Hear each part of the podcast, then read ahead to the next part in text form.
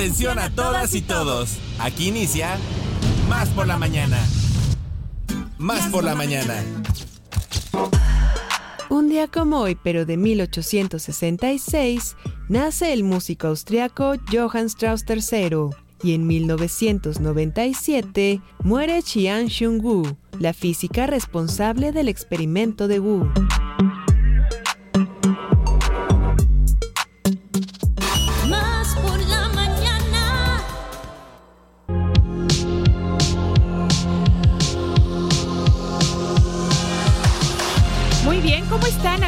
Amigas? Es un placer saludarles y bueno, pues darles la bienvenida a Más por la Mañana por la frecuencia de Radio Más. Qué bueno que estemos terminando esta semana juntos y lo decimos todos los días, decimos, bueno, pues qué bueno que estamos empezando esta semana, qué bueno que vamos a la mitad de la semana y qué bueno que estamos terminando esta semana juntos y juntas porque saben que cuando hacemos las cosas en equipo nos sale mucho, mucho mejor. Así es que bueno, pues saludamos a los 212 municipios de nuestro hermosísimo estado. Estamos convencidos y convencidas de que hay alguien escuchándonos en cada uno de los 212 municipios, o a lo mejor hasta más.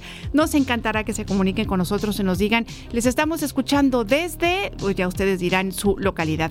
También, por supuesto, los ocho estados vecinos, con ustedes les agradecemos mucho que tenemos mucha interacción, nos hace muy felices saber que están ahí escuchándonos y que, bueno, pues nos prefieren, este, aunque estemos aquí en el cachito, en el estado de Veracruz. Y bueno, ya saben también que enviamos un caluroso abrazo y un cachito de Veracruz, justamente a todas aquellas personas que viven en el extranjero, que están afuera de nuestras fronteras y que de repente les entra un poco, pues yo qué sé, la nostalgia. La nostalgia. Que si estuviéramos en Brasil, El mal del rancho. la saudade, ¿no? Entonces, Eso. bueno, pues qué bueno También. que nos están escuchando y les mandamos, como siempre, todo nuestro calorcito veracruzano. Oigan, tenemos teléfonos en cabina para que justamente a todas estas personas que estamos llamando y que les estamos diciendo, comuníquense con nosotros, pueden ustedes hacerlo al 2288 423507 y también al 2288 423508. Y para decirnos el WhatsApp más rápido de- del oeste, quiero darle la bienvenida a mi queridísimo compadre Alex el pibe Enríquez. Querido compadre, ¿cómo estás? ¿Cómo estás, amiga? Muy buenos días. Bien contento de que estés aquí con nosotros. Realmente el día de ayer te extrañamos mucho, te pensamos mucho. Pero bueno, así es la situación. Aquí estás, efectivamente. Y bueno, pues es- como tú bien dices, qué bueno que las personas están cerrando semana con Más por la Mañana a través de Radio Más. Ya eh, Helga Fetter desde Barcelona dijo presente. Así es de que arrancamos con el pie derecho. El WhatsApp por la mañana para que se comuniquen, chicos. 2288 423507 2288 423507 para que hagamos comunidad. El día de ayer la batalla de rolas muy buena, muy votada, peleada, cerrada. Así es de que esperemos que el día de hoy no sea la excepción. Así es, y bueno, pues ya escuchan ustedes que estos grandes efectos especiales que acompañan nuestra locución, bueno, pues decirles que es gracias a este gran equipo que conforma eh, la familia de Más por la Mañana, Ale Mota, por supuesto, como siempre, aquí en la producción, gracias a Lita. Lalo ya está con el teléfono en la mano recibiendo Sí. mensajes, muchas gracias. Y Cristi Fuentes, Cristi, la, guilla, la guillotina. Guillotina Fuentes, oye, que, que- que el, di- que el día de ayer estaba súper mal. Oye, me está diciendo, ándale, ándale, ya sabes que es con micro. todo el cariñito del mundo, queridísima Cristi, muchas gracias por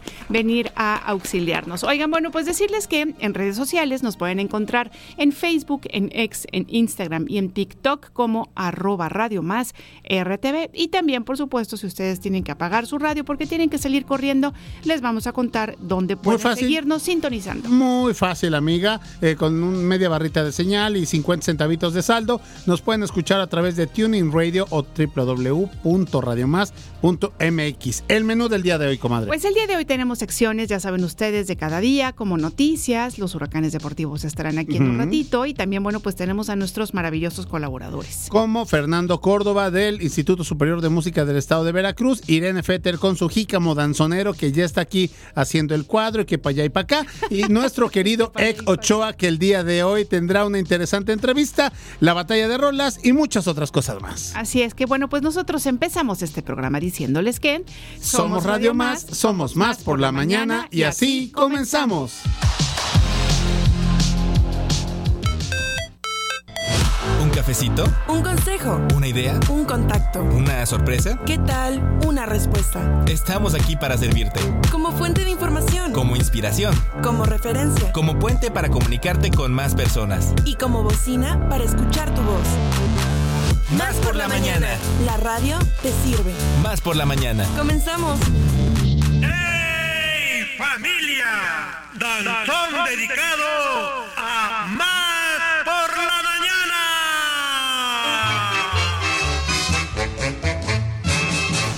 la bienvenida a Jícamo Danzonero, La sección que te sumergirá en el encantador mundo del danzón. conducido por Irene Fettermatansky. Y te llevará en un viaje en el tiempo, desvelando los secretos ocultos detrás de cada paso elegante y cada acorde apasionado. Descubre la cultura del danzón y cómo se convirtió en una expresión artística que unió generaciones y trascendió fronteras. Escucha la historia, mitos y obras famosas de este baile tradicional.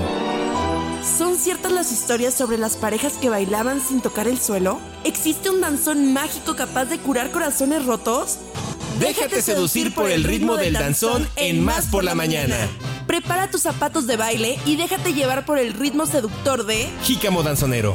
con Irene Feternatansky.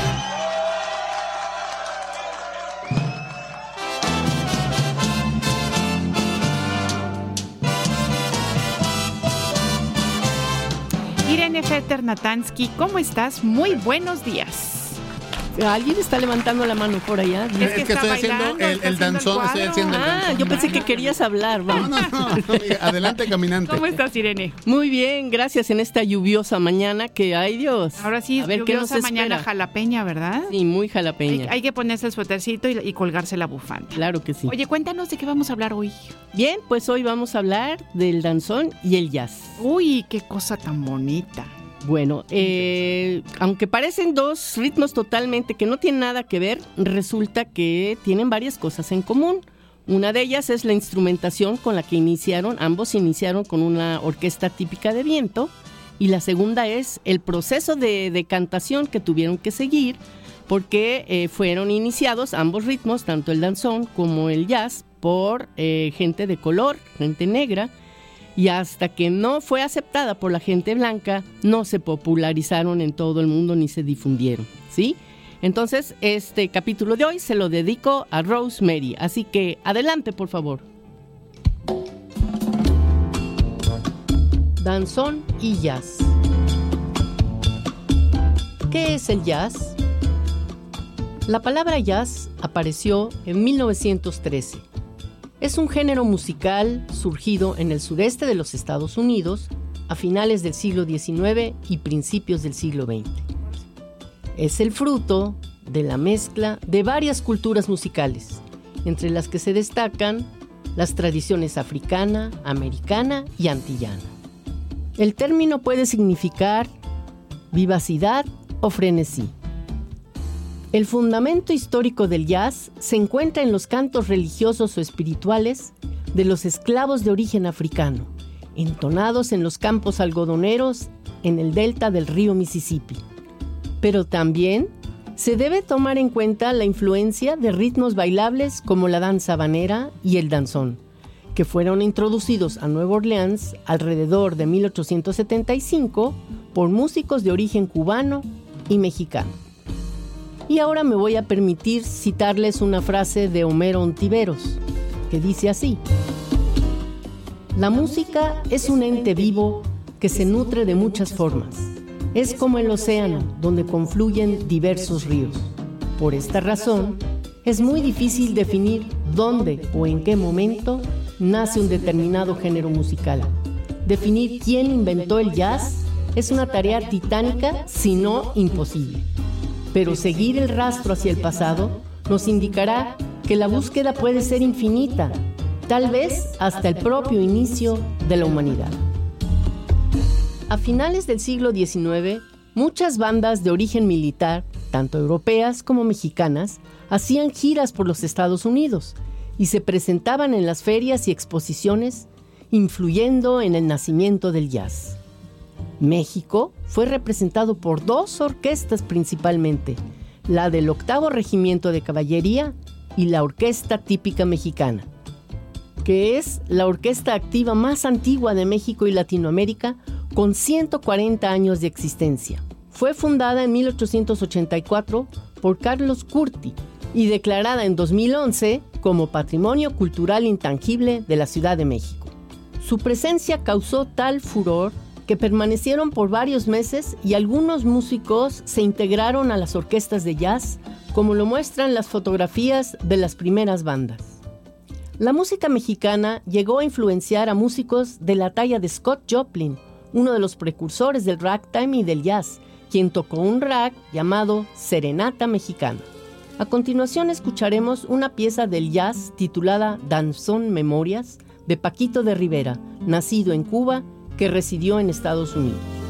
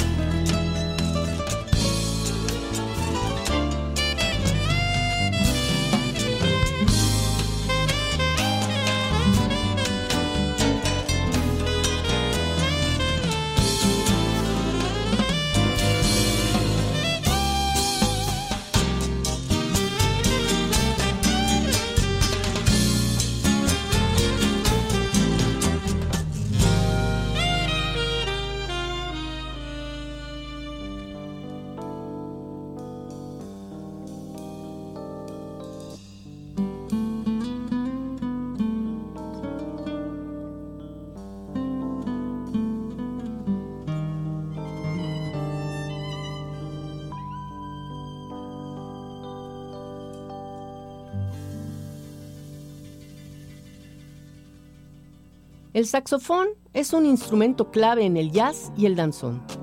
Su historia es muy curiosa, empezando por su clasificación. Todo mundo cree que pertenece a los instrumentos de viento de la familia de los metales. Y no, es del grupo de las maderas, sin importar que sea hecho de metal. Lo importante es la forma en que se genera el sonido, que es a través de una boquilla sencilla y por la digitación. El sonido no se produce por la vibración de los labios del músico, que es el caso de los metales como la trompeta y el trombón. Fue inventado por Adolf Sachs, un joven belga muy inquieto, que sufrió varios accidentes desde los dos años de edad. Se cayó de la escalera, se envenenó varias veces y sufrió quemaduras. Y cuando inventó su instrumento, la gente lo consideraba un instrumento diabólico y se enfrentó a una marejada de calumnias, robos, demandas, bancarrotas forzadas y atentados contra su vida para suprimir este nuevo sonido. Suerte que compartió con los músicos del siglo XX, quienes fueron encarcelados por el simple hecho de tocar. El saxofón tiene una mística especial. Lo cierto es que no se había inventado un instrumento tan importante desde el clarinete. Y aunque no lo crean, hasta la fecha, en las orquestas sinfónicas, aún no existe la plaza de saxofonista. Pero ¿cómo llegó el saxofón a México? Al parecer, el saxofón llegó a México durante la invasión francesa. Se supondría que tomó la ruta al norte cuando militares mexicanos desertaron de su batallón en Nueva Orleans y se convirtieron en los primeros saxofonistas. Y los negros norteamericanos lo adoptaron de inmediato. Existe el registro de que las primeras orquestas de jazz tocaban sobre las olas de Juventino Rosas como un reconocimiento de su origen mexicano. A continuación escucharemos Danzón Barroco de Orlando Maraca, un danzón con elementos de jazz que conserva su estructura de rondó, pero permite la improvisación con la orquesta de Tiel Failde.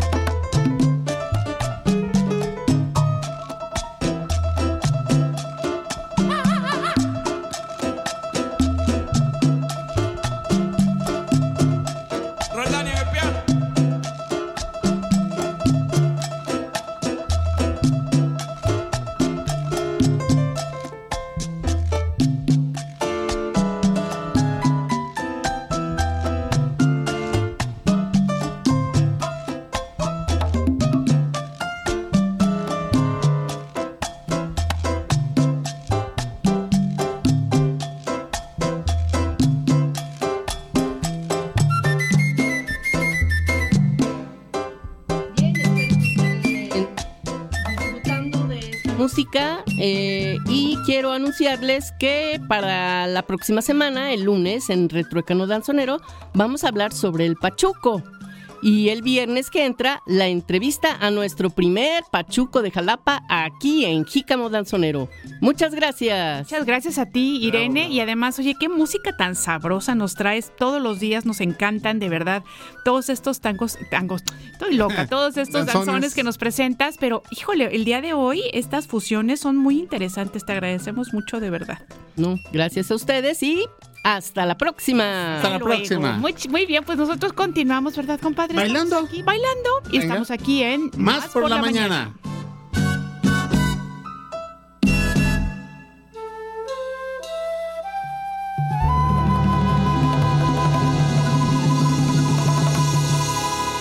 Maraca, señores. Más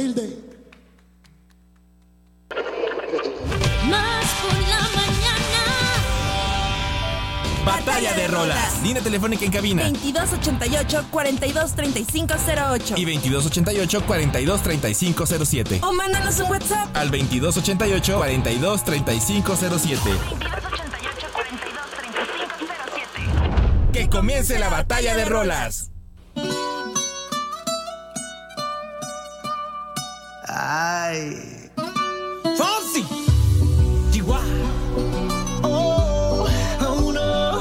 Batalla de rolas.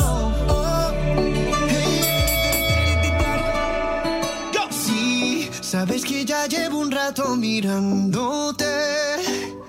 Tengo que bailar contigo. Bueno, chicos, vamos a arrancar ahora con esta batalla de rolas del día de hoy, viernes, y saben qué? que el clima, comadre, amigos, se presta. Entonces vamos a ponernos a bailar un poquito, vamos a, a- a tirar polilla, a, sacudar, a sacudirnos el frío, porque estamos escuchando esta canción de Despacito a cargo de Luis Fonsi en colaboración con Daddy Yankee del año 2017. Eh, una gran canción que ha sido... eh, pues eh, interpretada en muchísimos idiomas y, y además de los idiomas, comadre, en diferentes ritmos. O sea, yo creo que ya lo hicieron en danzón, ya lo hicieron ya en jazz, en, en cumbia, en vals, en todos los ritmos y géneros musicales. Yo he tenido la oportunidad de escuchar despacito, así es de que es mi propuesta musical para todos ustedes esta mañana, que escuchemos despacito del año 2017 del álbum precisamente Despacito, Luis Fonsi, ya lo saben, colaboración con Daddy Yankee. Batalla de rolas.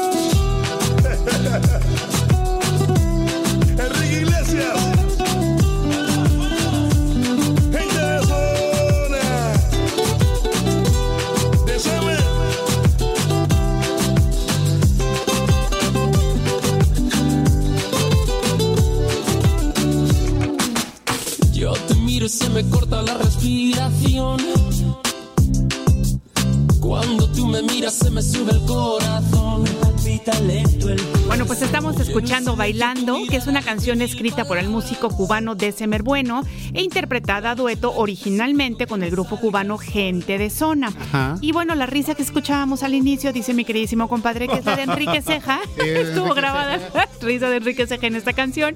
Y bueno, pues contarles que posteriormente este, este tema musical fue publicado por el sello discográfico Republic Records e interpretada por Enrique Iglesias, December Bueno y Gente de Zona. Justamente esa es la versión que estamos escuchando el día de hoy. La canción que yo voy a defender es Bailando. Esta canción que hizo famosísima Enrique Iglesias se convirtió en un éxito internacional tanto en lugares de habla hispana como en Norteamérica y varios países de Europa. Así es que bueno, ya les contaremos más adelante cuáles fueron los eh, números que alcanzó en las listas de popularidad. Pero bueno, mientras los dejamos con Bailando, Enrique Iglesias, y pueden ustedes votar al 2288 423507. una noche loca, noche loca. Tu boca.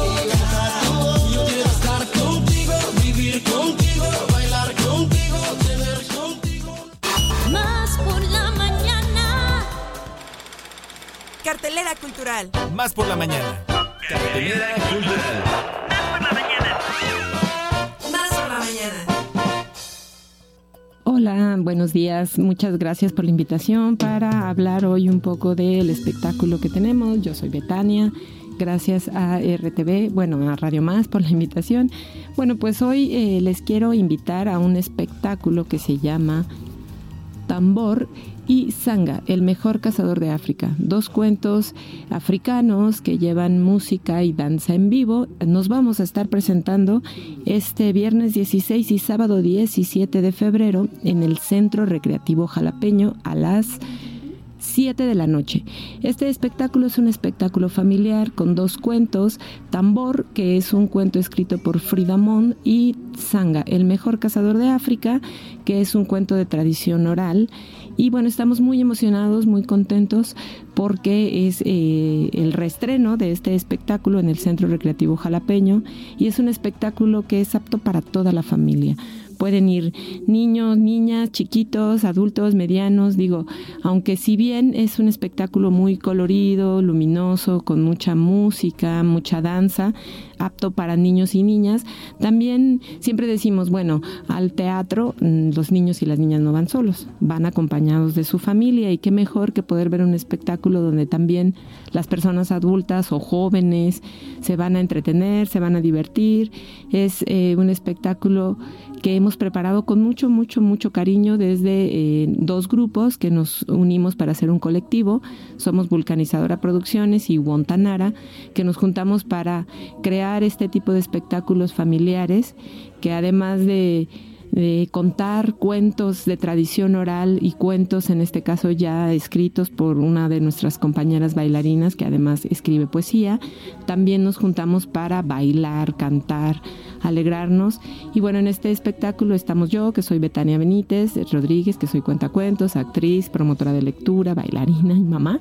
Está Frida Mon, Sandra Cesa y Magali Morales.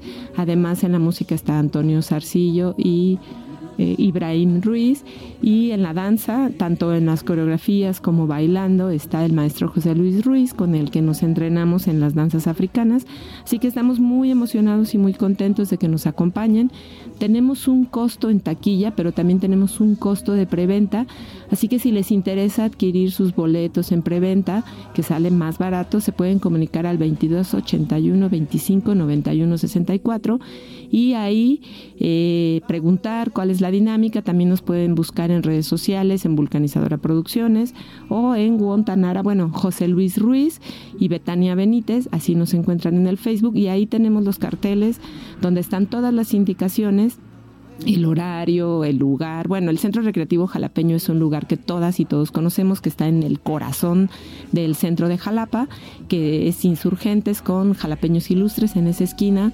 Ahí se encuentra el Centro Recreativo Jalapeño, que es un lugar emblemático, hermoso, que eh, pertenece al Ayuntamiento de Jalapa, pero que tiene dentro de sus instalaciones un teatro que se llama Guadalupe Valderas. Es un foro pequeño, así que les pedimos que si van a ir, si no se animan a comprar sus boletos en preventa y van a llegar, lleguen a buena hora porque bueno, es, un, es una sala pequeña, normalmente se llena y ahora tenemos la oportunidad de dar estas dos funciones. Así que les repito, para los que nos están escuchando a través de Radio Más, en Más por la Mañana, tenemos las funciones este viernes 16 y sábado 17 en punto de las 7 horas a las 19, 7 horas de la noche.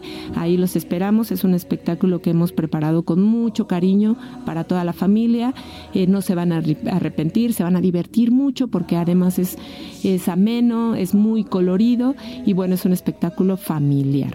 O sea que pueden ir toda la familia y tenemos algunas promociones, así que si, si llaman al número que les di, 22 81 25 94, eh, perdón, 22 81 25 64. Ahorita lo voy a repetir de nuevo. Quiero agradecer por la invitación, ya nos vamos y eh, comentarles nuevamente que es un espectáculo, se llama Tambor y Sanga, el mejor cazador de África para que asistan con toda la familia. Y ahora sí les voy a dar bien el número: 22 81 25 91 64 para que puedan adquirir sus boletos en preventa. Y pues les esperamos ahí en el Centro Recreativo Jalapeño este 16 y 17 de febrero en punto de las 19 horas a las 7 de la noche. Muchas gracias y yo soy Betania Benítez y me despido con mucho cariño. Gracias por el espacio. Nos vemos en el teatro. Sentido común con sentido del humor. Más por la mañana. En un momento regresamos. Más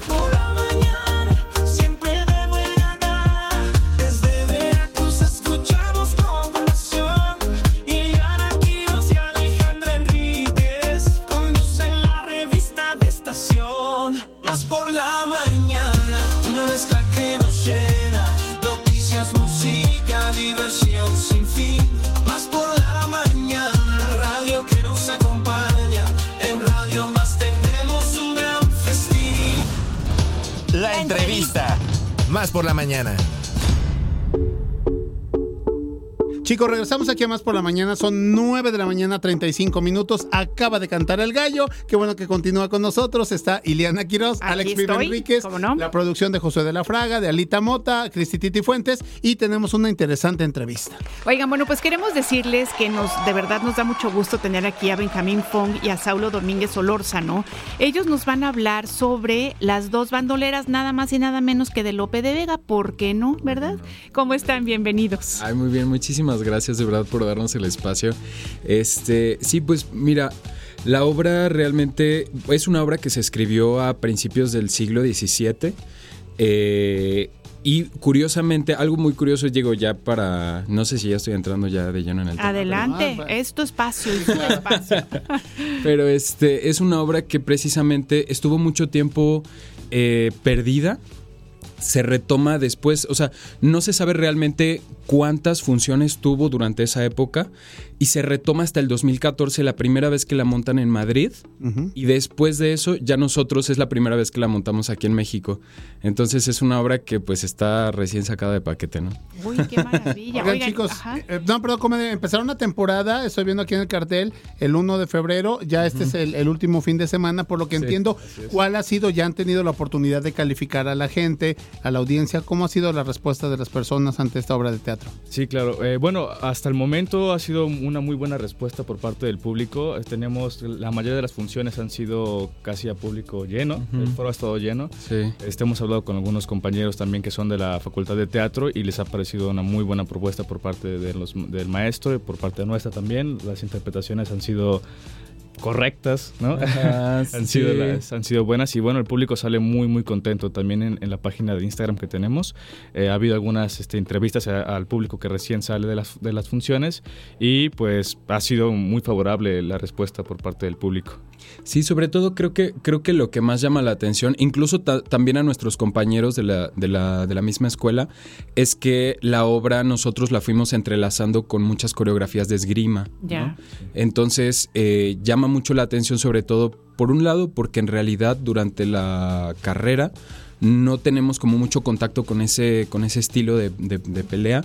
Y por el otro lado, porque realmente en Jalapa no hay mucho que ver que tenga, que tenga combate escénico, ¿no? Que tenga esgrima. Entonces siento que ha llamado mucho la atención por eso. Oigan, y cuéntenos un poquito. A ver, yo tengo dos preguntas. Una, ¿por qué escogieron las bandoleras? O sea, entiendo, está muy interesante, ¿no? Que, que se haya, que, que- que estuviera perdida, que en el 2014 nos decían, este, la hayan de, de repente puesto en Madrid.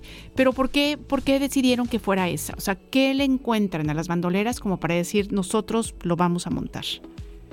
Pues eh, en realidad lo que sucede con las bandoleras es que Lope de Vega se caracteriza por tener personajes femeninos fuertes, ¿no? Pero sobre todo en esta, en esta obra, eh, Lope de Vega se inspira en una leyenda, que es la leyenda de la Serrana de la Vera. Eh, se hablaba en España, más o menos durante esas épocas, que había una mujer que había sido engañada. Ella se iba a casar y fue engañada por, por, por el, el pretendiente, ¿no? Y la deja en la deshonra a ella y a su familia. Ella decide irse a los montes toledanos y ahí mataba a los hombres que se iba encontrando en el camino de alguna manera para venganza, por venganza, pero también para recuperar su honor, ¿no? Iba buscando al, al hombre que, que la había este Engañado. que la había engañado, Agraviado. claro. Entonces, Lope de Vega lo que hace es que se inspira de esa leyenda y crea a dos hermanas que son engañadas por dos soldados con falsas promesas de amor que les dicen, no, sí, claro, vamos a pasar una noche juntos, pero nos vamos a casar, no sé qué, y de pronto no lo hacen, ellos las desprecian. Y ellas comienzan justamente a recobrar ese honor. Y es el fantasma de la Serrana de la Vera quien les enseña eh, a pelear, ¿no? Maravilla. Sí, sí, sí. Está bueno. Oigan, ¿cuánt- ¿cuántos actores en escena? Somos 18, 19 actores, sí. Sí, 18, De hecho, 19 son, actores. Son dos elencos los que participamos. Este, somos, somos un gran reparto, por lo que a veces eh, algunos actores dobleteamos algunos papeles, así es. Son ¿Y ustedes cuál es su papel en, en la obra? Cuéntenos. Pues de hecho nosotros dobleteamos, hacemos al mismo personaje en dos elencos diferentes. Ajá. Eh, en un elenco nos toca ser este bandoleros, como a- eh, aquellos este como ladrones que llegan a la ciudad, pero también nos toca ser soldados. Y en el otro tenemos un personaje principal que es Don Lope, que es uno de los soldados que engañan a estas chicas, ¿no? Ah.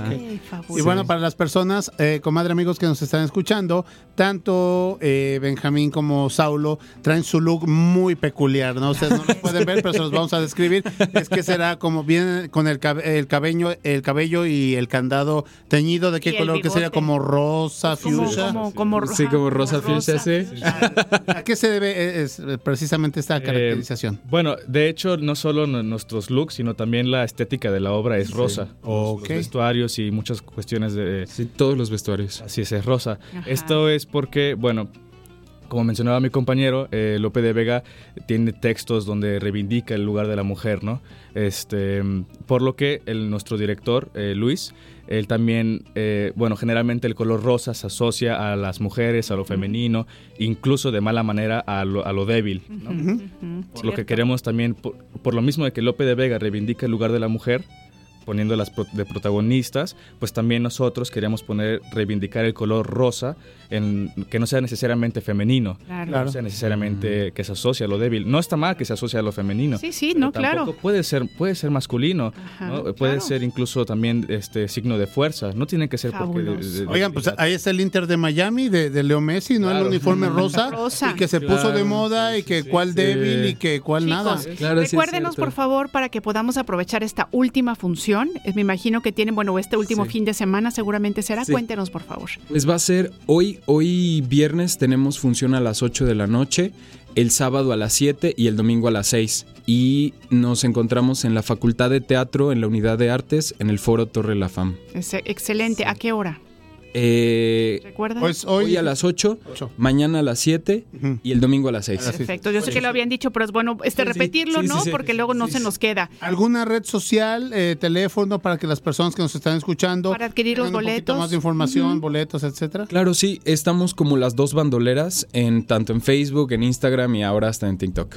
Muy bien. Muy bien, oigan, bueno, pues que sea un fin de semana este muy provechoso, que tengan lleno total Ay, muchísimas y gracias. que la puedan montar muy pronto y que vengan a contarnos. Ay, muchas, muchas gracias, por el Pues gracias a ustedes, Benjamín Fong y Saulo Domínguez Solórzano. Ya saben ustedes esta invitación a la obra Las Dos Bandoleras. Bravo, bravo, bravo.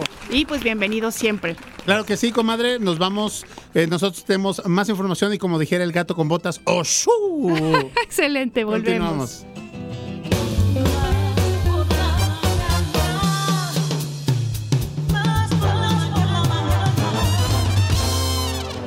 Atención amantes de la música académica.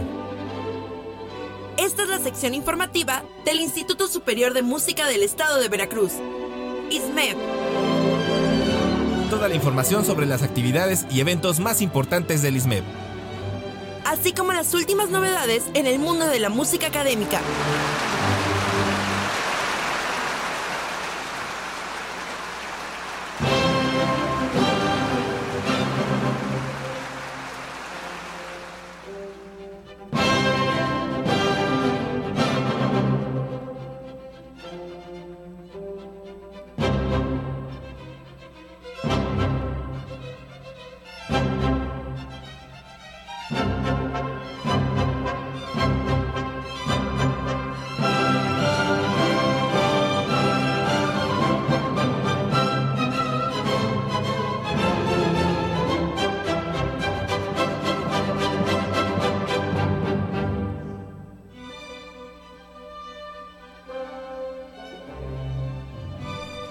Bueno, pues eh, continuamos aquí en Más por la Mañana. Son 9 de la mañana con 44 minutos y ya está con nosotros Fernando Córdoba del Instituto de Música Superior del Estado de Veracruz. Mi querísimo Fer, ¿cómo estamos? Muy buenos días. Hola, hola, muy buenos días. ¿Cómo estás, Fer? Muy, muy bien. ¿usted Oye, ¿con, qué rolón nos estás deleitando?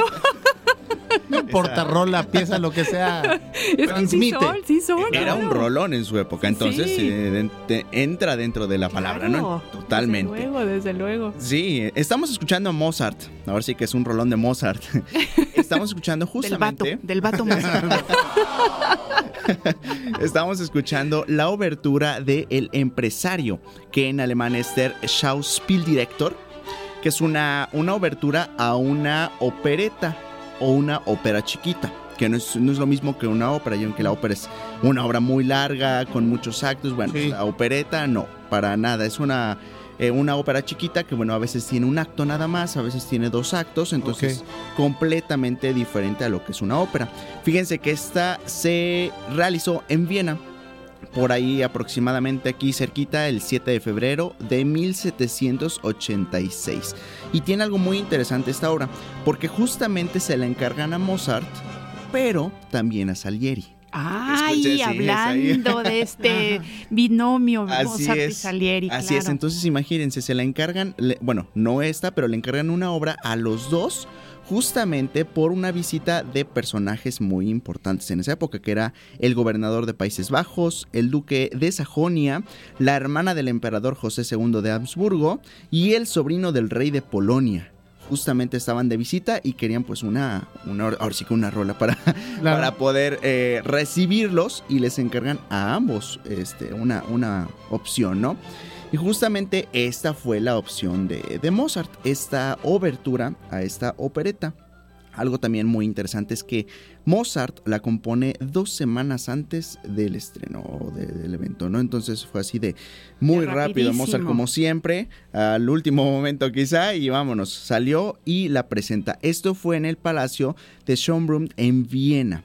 Esto también, bueno, de esta se le puede llamar opereta, también le pueden decir Schauspiel, que realmente es un también es un género ah, cercano a la opereta, pero también su argumento es algo cómico, completamente cómico. Entonces, el contexto sabemos, bueno, que la mayoría de óperas son tienen argumentos románticos, tienen argumentos de drama, tienen argumentos de muerte, bueno, los Shakespeare tienen argumentos más cómicos y justamente el argumento de esta opereta son discusiones de una presentación. Digamos que el actor principal es un director de escena, por ejemplo, que está lidiando con sopranos y que con sopranos que quieren el papel principal, que con el tenor, que con, o sea, un, un relajo ahí dentro de una, una puesta en escena.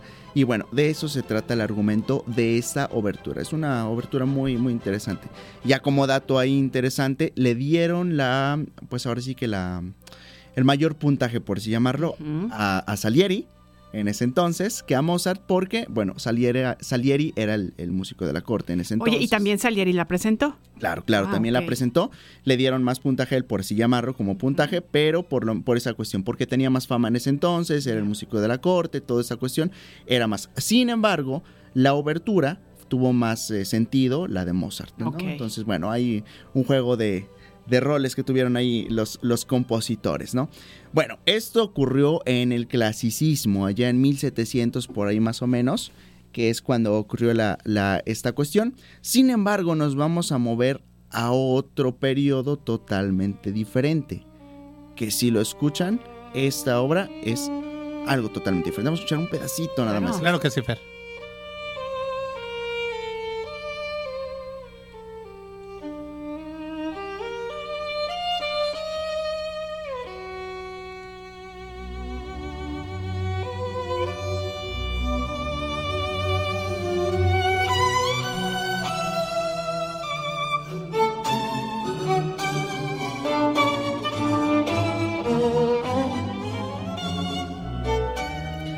Estamos escuchando el concierto para violín y orquesta número 2 en sol menor, opus 63, del compositor Sergei Prokofiev. Esto fue en 1935. O sea, saltamos de 1700 hasta 1935. Estamos hablando que del clasicismo nos saltamos hasta el contemporáneo ya. ¿Qué, qué- qué tiene esta obra de interesante? Bueno, Prokofiev la compone en un tour, cuando iba en un tour con, con Suetens, que es un violinista, bueno, fue un violinista, y, Prokofiev escribió, la variedad de lugares en las que escribí este concierto muestra el estilo de vida nómada tour de conciertos que llevaba entonces. El tema principal del primer movimiento lo escribí en París, el primer tema del segundo movimiento en Voronezh, y la orquestación la terminé en Bakú, y claro, el estreno fue en Madrid. Entonces Prokofiev compone este concierto en diferentes regiones eh, que estaba acompañando a este violinista a lo largo de diferentes lugares, ¿no? Y justamente su estreno fue el primero de diciembre de 1935 en Madrid, por el mismo violinista, Robert Suetens, y la Orquesta Sinfónica de Ma- de Madrid, dirigida por Enrique Fernández Arbos. Oye, pero obviamente eh, va escribiendo la obra y de ahí pasa el tiempo y la presenta. O a poco, acabando el tour, este, la presenta tal cual, ¿no? No, ¿verdad? no, no, no. Claro. va- va- va O sea, hay, como que, hay que ensayar. Sí, y claro, todo, hay ¿no? que, lo tienen que escribir. sino, ellos lo que hacen, bueno, todos los compositores van escribiendo ideas, Ujú. van anotando algunos temas, por ejemplo, y ya después van desarrollándolo con el paso de, del tiempo. Sí, no, el único. Sí, no, loco ya me tenía muy impresionada Prokofiev. Dije, ay, Sí, wow. no, no, no, ya más fue después cuando lo presenta. Y entonces, bueno, ya, ya es como que esta, esta mezcla de, de diferentes ambientes, justo como escuchamos este primer movimiento, es muy, muy intenso, ¿no? Muy oscuro, muy, muy denso, ¿no? Y yo siempre lo he, lo he hecho referencia a los climas, por ejemplo, europeos, ¿no? Que son climas en ese entonces donde la comodidad no estaba tan actualizada. En cuestión de, cuestión de viajes más que nada, ¿no? Entonces, pues sí, el ambiente era más oscuro, más, más tenebroso, sin tanta luz inclusive, ¿no? Porque no había tampoco tanta Claro. cuestión lumínica, ¿no? Pero bueno, esto fue, esto ocurrió en el, eh, por ahí de 1935, ya en un periodo ya más contemporáneo. Sin embargo, ahora nos vamos a regresar. Ya es- empezamos en el clasicismo, nos fuimos hasta el, el contemporáneo, vámonos al romántico. Eso. Justamente estamos con eh, el, el gran Beethoven, ¿no? Ludwig van Beethoven. Eh, este, este gran músico que bueno, una, un, un gran músico realmente, ¿no?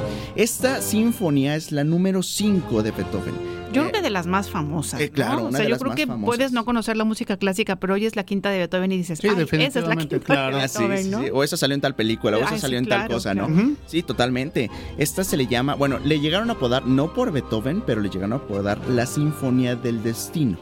Por esta serie de, patrones rítmicos repetitivos que tiene tanto, por eso la apodaron la Sinfonía del Destino. Algo muy interesante de esta sinfonía es que fue compuesta entre 1804 y 1808. O sea, no fue como Mozart de ahorita en la semana, ¿no? Dos semanas. No, sí, se tomó unos cuantos años. Cuatro años. Exactamente. Y algo también, algo muy interesante con esto es todo lo que hizo en ese tiempo. Porque bueno, él estaba componiendo la quinta, pero entre ese proceso de composición, él también compuso un concierto para violín, una misa en do mayor, un- un- una, una sonata para piano, eh, la primera versión de Fidelio, o sea, compuso varias cosas dentro de ese periodo que todavía tenía la quinta, ¿no? Hasta que se concretó, bueno, ya tenía una, un gran repertorio que había hecho en esos cuatro años. Algo también muy interesante es que la partitura autógrafa original la tenía, fue, bueno, fue propiedad de- del músico este, Mendelssohn. Bueno, recordemos que Mendelssohn era de una familia pues eh, adinerada, entonces tenía las posibilidades económicas pues para poder tener ese tipo de artículos, ¿no? Como el, el- el- el manuscrito original. Ya después su familia la donó el manuscrito y bueno, ya ahorita ya está en, en otra, en otra ubicación, en un museo, en una ciudad, entonces ya es más del dominio público, ya lo puede ver la gente y todo, ¿no? Pero en un principio justamente era Mendelssohn quien lo tenía. El estreno de esta sinfonía fue el 22 de diciembre de 1808 en Theater an der y algo también muy, muy Beethoven, es que cuando estrenó esta sinfonía, no solo estrenó esta sinfonía, se le ocurrió al señor eh, tocar la sinfonía número 6, el aria a perfidio de el opus 65, el Gloria de la Misa en Do Mayor, el concierto para piano número 4, opus 58, que lo tocó el mismo Beethoven, la sinfonía número 5, que es de la cual estamos hablando, el Sanctus y el Benedictus de la misma misa, una improvisación para piano tocada por Beethoven y la fantasía coral opus 80. Estamos hablando de un concierto de cuatro horas dirigidas, dirigido por Beethoven y tocado por Beethoven. O sea, Fíjate. imagínense qué intenso para poder tocar Claro, y dirigir, y dirigir al mismo y tiempo. aguantarlo, ¿no? Porque Así es un concierto de cuatro horas que rara vez se ve actualmente, ¿no? La mayoría de los conciertos son dos horas y ya están pesados, ¿no? Ya están Sí. pesados a aguantarlos. Pero Beethoven la estrenó con todas, bueno, con todas esas obras también de, su propia autoría. Y bueno, ¿qué pasa? Tenemos a un Beethoven ya en, este, en, ese, en esa edad, en ese entonces, que ya estaba, pues ahora sí que ya ca- decayendo, ¿no? Por la cuestión auditiva realmente. Y su música lo refleja. Estamos, algunas, algunos movimientos ya de esa sinfonía se notan un poquito más densos, más fuertes, más eh, oscuros también. Más ¿no? profundas, tal más vez. profundos. Mm. Y realmente es una personalidad de Beethoven que se fue creando desde su nacimiento, pues porque él nace en Bonn, en una ciudad eh, de Alemania que es muy fría.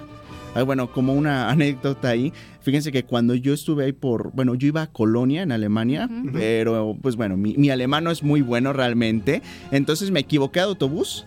Y me fui a otro a lado. Darabón. Fui a Darabón. sí, y yo llegué y no sabía ni a dónde estaba y de repente volteó hacia arriba y veo una estatua de Beethoven ahí y dije, ah, es Bonn, es Bonn. claro. No, y justamente ahí es donde, donde hago ese énfasis porque era una ciudad fría, pero un frío que no había sentido nunca, ¿no? Entonces, ah, de plano ni dónde esconderse. Y ahí justo aproveché a visitar la casa de nacimiento de Beethoven, donde se puede observar todos los artefactos que él usaba para poder escuchar un poco más que totalmente eh, nada ergonómicos, nada cómodos, eran como unas trompetas de metal que se ponían en las orejas, entonces imagínense lo que él tuvo que pasar para poder componer, ¿no? Ya habían conciertos en los que él de plano no escuchaba y mucha gente dice, ¿cómo puedes dirigir un concierto si no escuchas? ¿No? Pero fíjense que es más cuestión visual. Ahí Beethoven lo que se tenía muchos conocimientos en violín, en- eh, con los instrumentos violines. Entonces, en una orquesta, pues al tener a todos los violines enfrente, sin necesidad de escuchar y conociendo su propia música, pues él puede ver cuando entran, en qué parte van, qué velocidad están haciendo. Todo eso lo pueden este, deducir visualmente. Entonces, Increíble. Beethoven llega a un momento en el que podía realizar esas actividades de esa manera. ¿No? Entonces, bueno, en este viaje nos aventamos desde el clasicismo, después el contemporáneo, Sí, y regresamos al romántico. Vaya, tocamos to- la mayoría de los, eh, de los periodos musicales. Y justamente para que lo puedan escuchar en vivo y a todo color, vamos a tener nuestro próximo concierto con la Orquesta Sinfónica Juvenil del Estado de Veracruz con este mismo programa. Desde la obertura, el empresario, nos pasamos al, al concierto para violín de Prokofiev y finalizamos con la quinta sinfonía de Beethoven. Y para esto, fíjense que nuestra solista invitada va a ser la maestra Joana Lemishka, que es violinista de la Orquesta Sinfónica Jalapa y también es maestra de ahí de nuestro Instituto Superior de Música del Estado de Veracruz. Entonces, bueno, para que puedan acompañarnos, conocer, bueno, conocer toda la obra porque realmente es muy muy interesante. Va a ser el jueves 22 de febrero a las 19 horas en el Teatro del Estado, General Lienzo de la Llave, en la sala Emilio Carballido. La entrada es totalmente gratuita y bueno, los boletos los pueden obtener ya sea en nuestros medios digitales y ahí van a poder encontrar el enlace para poder descargarlos o asistir al Instituto Superior de Música del Estado de Veracruz y ahí se los vamos a poder proporcionar gratuitamente para que nos acompañen. Muy bien. Fer, nos encanta todo lo que nos compartes, te agradecemos mucho. Además, siempre esto- estos como popurrís musicales, ¿no? No, las historias que envuelven, amiga, Claro, y que nos, que nos enseñan y que nos entretienen, ¿no? Y que podemos como tener otra perspectiva de lo que es la música clásica. Totalmente, totalmente. Muchas gracias, No, gracias a Fer. ustedes. Gracias, Fer. Te esperamos por aquí la próxima semana. De verdad que es un gusto y un agasajo tenerte aquí en la cabina de Radio Más. Nosotros nos vamos a continuar, comadre. Nosotros continuamos, nosotros... ¡Ah, batallita! ¿Te quieres quedar a la batallita sí. de rolas? Muy Perfecto. bien, espero que, no, que los oídos no se te vayan a hacer chiquitos. Ahí vamos para allá. Batalla de rolas.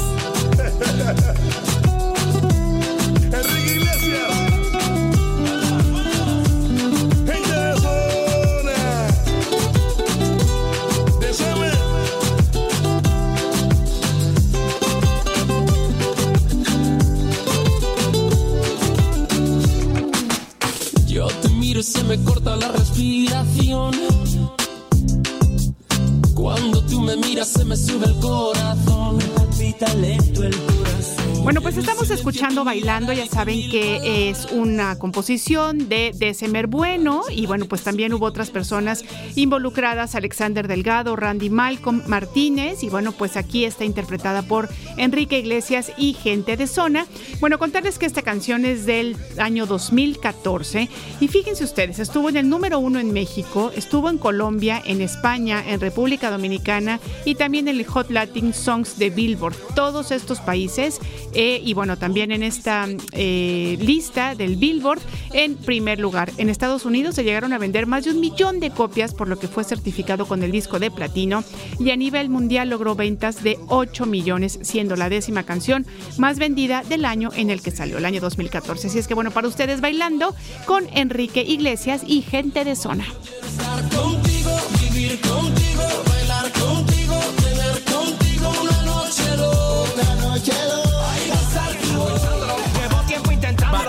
rolas.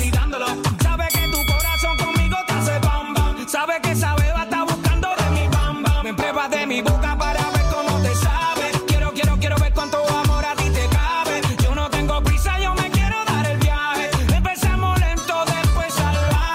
Bueno chicos, eh, mi queridísimo Fer, eh, aquí está mi propuesta musical para todos ustedes. Esta canción, el tema Despacito de Luis Fonsi, junto con Daddy Yankee del año 2017, ambos puertorriqueños. Y bueno, pues este es el sencillo principal del álbum de estudio de Luis Fonsi en el 2019, se lanzó el 2017.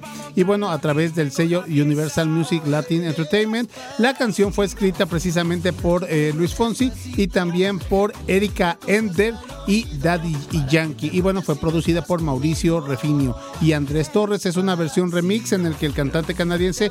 Ah, también hay una versión remix con el cantante canadiense Justin Bieber, que fue lanzada el 17 de abril del 2017, lo que ayudó a mejorar el rendimiento de la canción en las listas de éxitos en numerosos países, incluidas varias posiciones número uno. Platicábamos, Fer, amigos, de que esta canción ha sido tocada en muchísimos géneros musicales, en cumbia, en falta en música clásica, ¿no? Entonces vamos a ver si por ahí se puede hacer algo al respecto, pero es la batalla de rolas que tenemos esta mañana, Fer, porque propuesta te inclinas tú.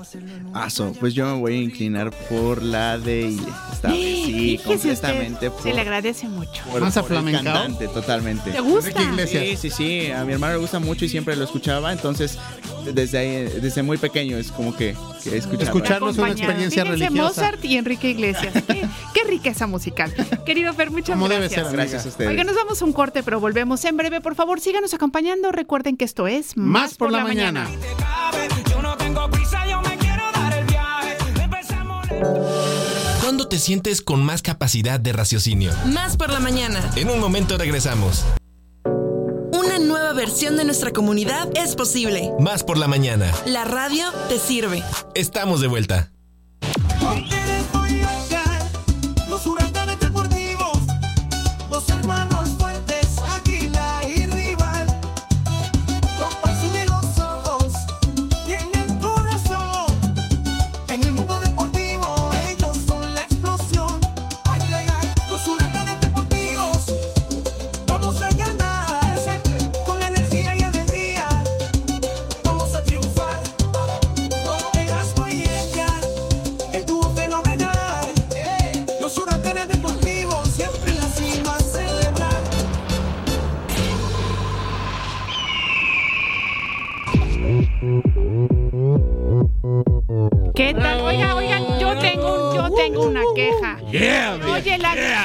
Pero no se oyen mis chivitas, ¿eh? No, Así sí, es que, pero- por pero se favor. citan. Sí, sí, sí, sí, Y pero. el final es increchendo con el águila.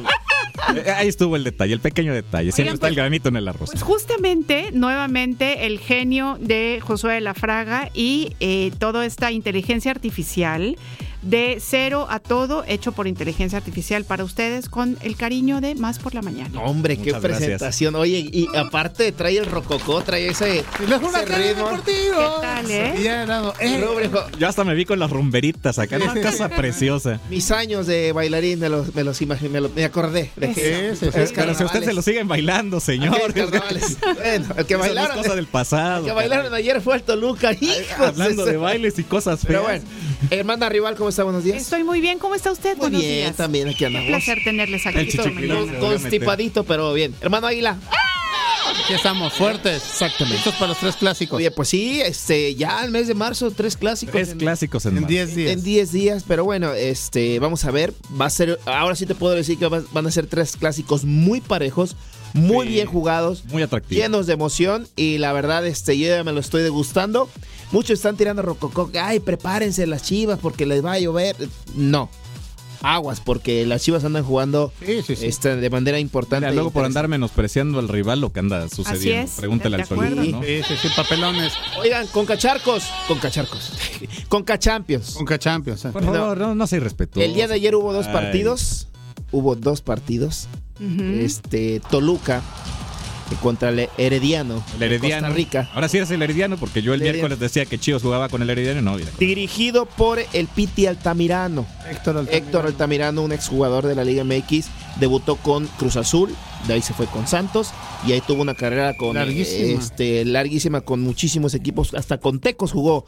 Imagínense Héctor el Piti Altamirano, una pierna poderosísima que tenía y un, un jugador eh, fuerte, eh, con carácter, ¿no? Que es lo que necesita eh, ya el fútbol mexicano, porque pura este pura estrella tenemos en la, Eso, en eso. la Liga puro figurín, figurín. puro figurín. Bueno, el marcador de ida era 2 por 1 a favor de los Diablos Rojos del Toluca. Ujú. Llegaron a, acá a Toluca, al Nemesio 10, iban ganando 2 por 0.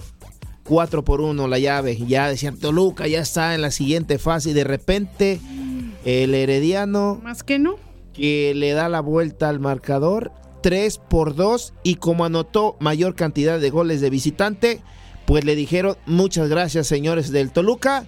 Nos vemos en la próxima edición Gracias por de la. Champions Cup, de la CONCACAF y Toluca, el primer equipo fuera, eh, mexicano, equipo fuera ya de toda posibilidad, ya se despide de este torneo a manos de un equipo costarricense. Mucha gente dice, oye, pero el Herediano no es culpable el Herediano de lo que el Toluca dejó de hacer. Pero, a ver, a ver, a ver. aparte a expulsión. a ver. Ahí, ahí vamos a parar tantito el coche. Eh, que el mérito es importante Ahí por lo vamos que, a parar eh, tantito el coche. Las ganas Adelante, y la entrega. Porque si lo ves por el otro lado, lo ¿Cuál que otro hace- lado? lo el lado del Heridiano, lo que hace este equipo es una hazaña. Claro. Es una hazaña. Sin demeritar eso, sin demeritar, por No, no, supuesto, no, lo que porque hizo. si estamos hablando de lo que dejó de hacer el Toluca, le estamos quitando mérito a lo que hace el equipo de, Herediano. y Mm, la verdad sea dicha, un equipo que viene a México con dos goles en contra, que en el primer tiempo te meten otros dos, vas abajo 4-0, con la altura que tiene la ciudad de Toluca, y de repente en 45 minutos se repone y le da la vuelta al... al ¿Marcador? A, a la eliminatoria, la verdad estamos hablando de una de una hazaña, de una sí, epopeya sí, de sí, este equipo es. eh, costarricense. Entonces, sí hay, hay muchos errores, hay mucha hay mucho desdén por parte del Toluca, pero no podemos dejar de lado lo que ha hecho el equipo de Heridiano. Si bien es un fracaso para el Toluca y habrá que replantear mucho lo que hizo el técnico, porque en este caso yo no, yo no le cargo tanto la mano a los jugadores que sí tienen responsabilidad, pero hay unos con los que se han encajado mucho como Thiago Volpi, que la verdad sea dicha, para que te anoten tres goles en 45 minutos, es porque el- el- la defensa y el técnico no supieron ajustar debidamente. Cierto. Pues sí, eh, pues sí, eh, sin demeritar, por supuesto, lo que hizo el Herediano, que tuvo las agallas, tuvo esa entrega y no aflojó hasta el final, no se dieron por muertos, porque muchos equipos ya cuando van con marcador eh, holgado, por ejemplo, este 4-1, pues ya entregan prácticamente el partido. Y anotaron el primero y de ahí se volvió otro equipo, también eh, falló el equipo de, de Toluca, pero vaya, vaya hazaña y vaya este partidazo que se aventó el equipo de Herediano y ya está clasificado. La otra llave, pues de Monterrey. Contra el Comunicaciones de Guatemala, pues prácticamente se había definido el partido de ida. Que ya habíamos dicho que Monterrey era. 4 por 1 y el día de ayer anotó Tecatito Corona que regresó después de una lesión. 3 por 0 ya para poner el marcador 7 por 1. 7 por 1 ya en el global y pues el Monterrey ya está clasificado a la siguiente fase que son los octavos de final. Ya conocemos una llave que va a ser el clásico precisamente de las eh, Chivas Rayadas del Guadalajara y las Águilas del América.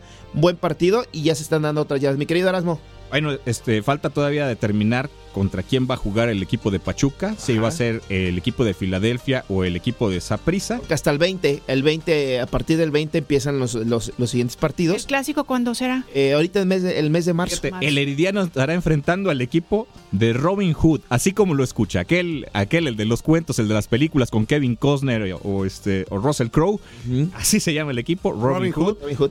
Ya vimos también el siguiente encuentro que es el que nos tiene parados de pelos, que es el del América contra las Chivas. Y Las bueno, pues, Chivas, diga. y por parte de los equipos mexicanos, bueno, estará esperando también rival el equipo de Tigres, que no sabemos cuál será su rival todavía, todavía falta entre el Orlando City y el Calvary, mientras que Monterrey, que ya está ubicado, estará enfrentando al equipo, bueno, estará esperando la llave entre Cincinnati y Cavalier. Eh, perfecto, ahí está. Pues ahí está la información de la Champions eh, Cup. Así es, mucha gente. Oye, no, la, es la Champions Cup. La Conca Champions. CONCACAF Champions Cup. Así, se, así es el nombre correcto. ok. Para que no anden diciendo que lo digo mal. No acepten limitaciones. Exactamente. Bueno, oigan. ¿Qué pasa? Eh, Y es que era primero las damas, nos vimos bien. hijo. No, pero es que también el tema lo merita. Sí, bueno, también. Disculpen. Bueno, Liga MX Femenil, la jornada 8 arranca el día de hoy. Eh, las, águilas. Las Águilas del América el día de hoy estarán recibiendo a las 3.45 de la tarde a su Mazatlán, Iliana. Ya lo sé, ya lo sé, y por eso miren, yo ¿A calladita. ¿Tres de la tarde? calladita. 3.45 de la tarde. Sí, me da tiempo de llegar. Sí, sin Sí problema. llega, En lo que pongo llega. los frijoles. Necaxa recibe a Pumas a las 6 de la tarde. Cruz Azul a Pachuca, buen partido. Este mañana a las 12 del mediodía. León contra Guadalajara, también buen partido. Eh, esto es para el domingo a las 5 de la tarde. El domingo Santos Laguna también recibe al Atlético San Luis a las 7 con 6. Y cierra la jornada número 8 Tijuana recibiendo al equipo del Querétaro. Buenos partidos, pero tiene ahora a los varones que también arrancan jornada el día de hoy. Sí, señor, para el día de hoy tenemos dos partidos, originalmente eran tres. Hoy se jugará el, el partido entre Querétaro y Necaxa a las 7 de la noche y el de Mazatlán contra las Chivas Rayadas del Guadalajara a las 9. Estaba programado para el día de hoy el, entre Juar- el partido entre Juárez y Puebla. se suspende. Desgraciadamente, bueno, usted lo sabe, a mitad de semana el jugador eh, veracruzano Diego El Puma Chávez perdió la vida en un accidente automovilístico y bueno, lamentable. esto también a, a este por respeto y por sensibilidad Oye, Erasmo, al mismo equipo de, de Ratito a las 12 en Fútbol en Red van a ahondar un poquito más en este tema del Puma Chávez. Sí, bueno, pues obviamente pues hay que platicar un Te lo digo porque sí me, me, me- me duele mucho, ¿no? La pérdida de este jugador, de un veracruzano y Que todo. lo conocimos chavito, muy jovencito en, Veracruz. No anduvo en España en segunda Sí, división y todo. ¿Qué tiene que hacer a las dos y media de la mañana a alta velocidad? O sea, volvemos a caer en lo mismo Mira, de- del al- mal del fútbol mexicano. Al, al final, bueno, Digo, si no, es humano. No, no sabe- no sabemos a qué salió, ¿no? Si, si fue a andar de fiesta. No iba a tuvo 20 algo- kilómetros por hora, Erasmo, pero- para dejar un carro así.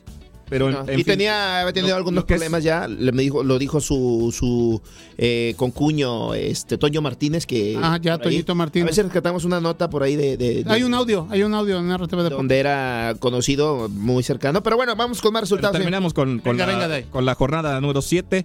Para el día de mañana, el Atlético de San Luis estará enfrentando al equipo de Tijuana, que no levanta el equipo de Miguel Herrera. También para mañana, Pachuca contra América, un buen duelo. Ya fue, en algún momento fue hasta tema de final. Cruz Azul contra Tigres. Y para el domingo, el Atlas estará recibiendo a León, Pumas a Santos y Rayados de Monterrey a un muy, muy dolido y eliminado Toluca. Sí, la verdad, sí. Va, va a estar también bueno este Va a estar partido. bueno. Pero tengo la frase del día de hoy. Está enfocada a, a- a cómo aman su trabajo el señor Josué, Alejandra Mota, ustedes y toda la gente que hace esta ¿Y ustedes? No, hombre, pues yo, lo, am- yo lo amo a usted. Estamos muy Eh, contentos. No, de verdad estamos muy contentos porque sin duda este ayudan a toda la gente a que tengan una, una excelente excelente día porque es más por la mañana, más sonrisas, El bálsamo radiofónico. más motivación. Eso, qué bonito. De verdad, de verdad. Seguimos embriagados del amor y la amistad del Exactamente. Muy ¿cómo bien. no? Y vuela el Échese tololoche. la frase. Vuela el tololoche romántico. Vamos a armonizar. Vamos en Bien. 3, 2, 1.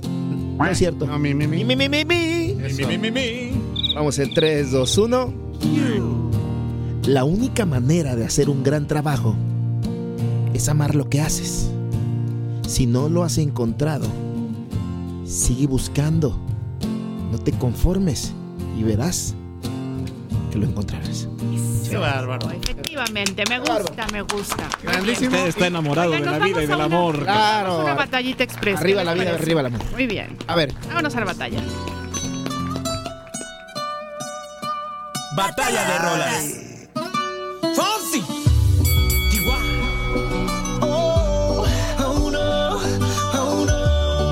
Bueno chicos, aquí tienen mi propuesta para esta batalla de rolas del día de hoy, para pegar un poquito al frío, la lluviecita, el chipi chipi, como ande allá fuera el mundo exterior. La batalla del día de hoy es para ponernos a bailar despacito de los puertorriqueños eh, Luis Fonsi y también Daddy Yankee del año 2017. Una canción que bueno, eh, incluso aquí en lo que hablamos hace unos cuantos eh, minutillos, eh, interpretó también Justin Bieber en otra de las versiones y que ha sido tocada en todos los ritmos eh, musicales y en todos los idiomas habidos y por haber. Mi versión para esta batalla de rolas esta mañana, despacito. lo normal. Todos mis sentidos van pidiendo más. Esto hay que tomarlo sin ningún apuro. Batalla de rolas. Despacito, quiero respirar tu cuello despacito. Deja que te diga cosas al oído. Para que Batalla de rolas.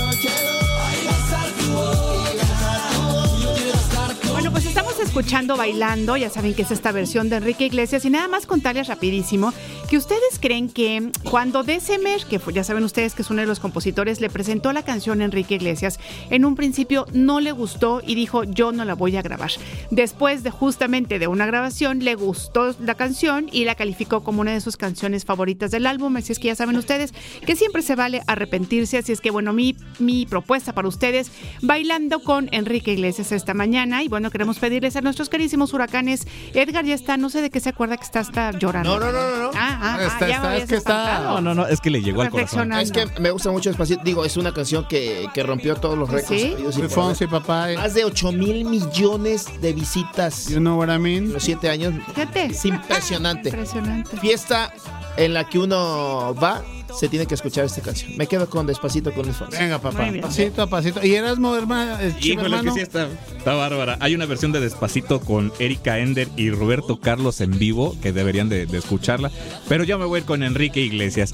Vamos, vamos a poner un voto más acá en la en, en- en los dominios de la señorita Iliana. Se le agradece muchísimo. Ay, también tenemos por ahí un botillo que nos dice Mechita, dice lindas las dos canciones, pero hoy voto por Despacito y dice, oigan, Mozart y Salieri también tuvieron su momento propio de la batalla de rolas y sí es verdad, Sí, ellos sí, también sí. tuvieron su batalla de rolas. No voté por Enrique Iglesias porque la mejor versión fue la de los 90 del señor Enrique Iglesias, esas canciones. Escuchar despacito es una experiencia religiosa. Ay, ole, muy bien. Oigan, muchas gracias. Hombre, ustedes que tengan un excelente fin de Fin de semana. Cuídense mucho y haga deporte. Eso. Y nosotros. ¡Volveremos!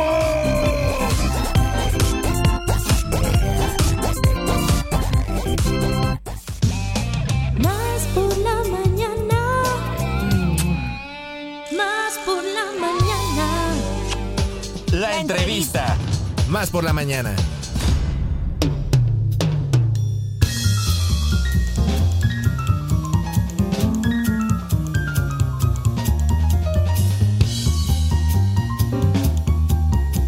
Bueno chicos, 10 de la mañana, 19 minutazos, estamos en Más por la Mañana, continuamos en esta revista radiofónica, su revista de confianza, y es tiempo de una interesante entrevista. Le vamos a dar la bienvenida aquí a este espacio en la cabina a Paloma Aguirre Fernández, eje- ejecutiva de ventas del Hotel Gama. Paloma, ¿cómo estás? Muy buenos días. Ah, Muy contenta de estar aquí con ustedes, la verdad, padrísimo estar en este... ¿Despacito o bailando con Julio Iglesias? Ah, no, despacito. Venga, Con Enrique, venga. con Enrique. Con Enrique Iglesias, Con pero Julio ya. es el bueno, papá. seguramente el papá lo habrá También. cantado alguna Sí, vez. también, también, Así es. Paloma, cuéntanos un poquito, ya hemos hablado sobre las ventajas de que tiene el Hotel Gama, pero cuéntanos un poquito en tu caso, por ejemplo, que tú lo vives todos los días, ¿cuáles son las ventajas que tú le ves, ¿no? Para que las personas puedan llegar, algo que a lo mejor no hayamos platicado, ¿no? Y que tú digas, oigan, es que de verdad el Hotel Gama ofrece esto que no ofrecen otros hoteles. Así es. Bueno, mira, eh, ofrece una alta gama de posibilidades para llegar como huésped, ¿no? Sobre todo el huésped que llega, una que está en la entrada de nuestras dos ciudades principales, que son la Ciudad de México y Puebla, y no se mete del tráfico de Jalapa para atravesar este tráfico horrible y llegas al Hotel Gama. El primer hotel con el que te encuentras en Jalapa de cinco estrellas es el Hotel Gama de Fiesta Americana. Eso es una es, es, es algo padre porque llegas, te hospedas, te hospedas en un muy buen lugar y con unas tarifas preferenciales que tenemos ahorita que realmente la gente lo está valorando. Nuestros, ahora sí, nuestros huéspedes lo están viendo, están llegando más huéspedes, ¿no? Y eso es padrísimo. Ahora, otra ventaja, eh, nos ha tocado ver clientes y saber de clientes que llegan, porque ya el hotel pues se quedó fuera del tráfico de Jalapa. Cierto. Entonces a los eventos llegan y llegan sin el tráfico que se ven todo el, el centro de la ciudad o al sur de la ciudad, ¿no? Entonces llegan y, oye, quiero mi boda porque el hotel está tranquilo, la zona está tranquila, quiero mi boda. Y cuento con seis salones, o sea, seis salones que están padrísimos para que realicen tanto las quinceañeras como las novias o otro evento, las graduaciones, los chicos que ahora se van a graduar, ¿no? Este es muy buena temporada para que las asociaciones de padres de familia o las mismas escuelas nos busquen, tenemos o nosotros buscarlos a ellos porque tenemos muy buenos paquetes también, ¿no? En nuestros salones, ¿no? Y otra cosa, Paloma, además de estos seis salones que los puedes convertir en tres, en dos, en uno, de acuerdo a la capacidad de- del evento que tú requieras, es que también hay una área, un barcito, un lounge, algo así muy rico, que eh, también de acuerdo a tus necesidades, eh, pues puede ser desde, no sé, una cena a diferentes tiempos hasta unos snacks, etcétera. El famoso mezanín. El mezanín, El exacto. mezanín, que fue en la en una época de este hotel, pues el antro al que mucha gente iba, ¿no? Y se tocaba música ochentera, setentera, ¿no? Este y de todo, ¿no? Bueno, pues ahora de igual forma, ¿no? Ahora las graduaciones se pueden hacer ahí, las quinceañeras son, vaya, felices haciendo sus, sus eventos ahí, porque ya no son los 15 años tradicionales, ahora las chicas buscan eh, algo más así lounge y el mezanín está para ese tipo de, de evento, ¿no? Y pues ahorita también se viene la temporada de calorcito, ¿no? Y el Hotel Gama cuenta en Jalapa, es nuestra única alberca climatizada que tenemos. Entonces, precisamente vengo a invitar, sí, a nuestros radioescuchas de que ve- va- vengan al hotel pa- ahorita en esta temporada de Semana Santa con el Day Pass. O sea, ellos pagan, entran con una cantidad, con esa cantidad llegan, consumen en el restaurante lo que ellos quieran y están disfrutando de la alberca, ¿no?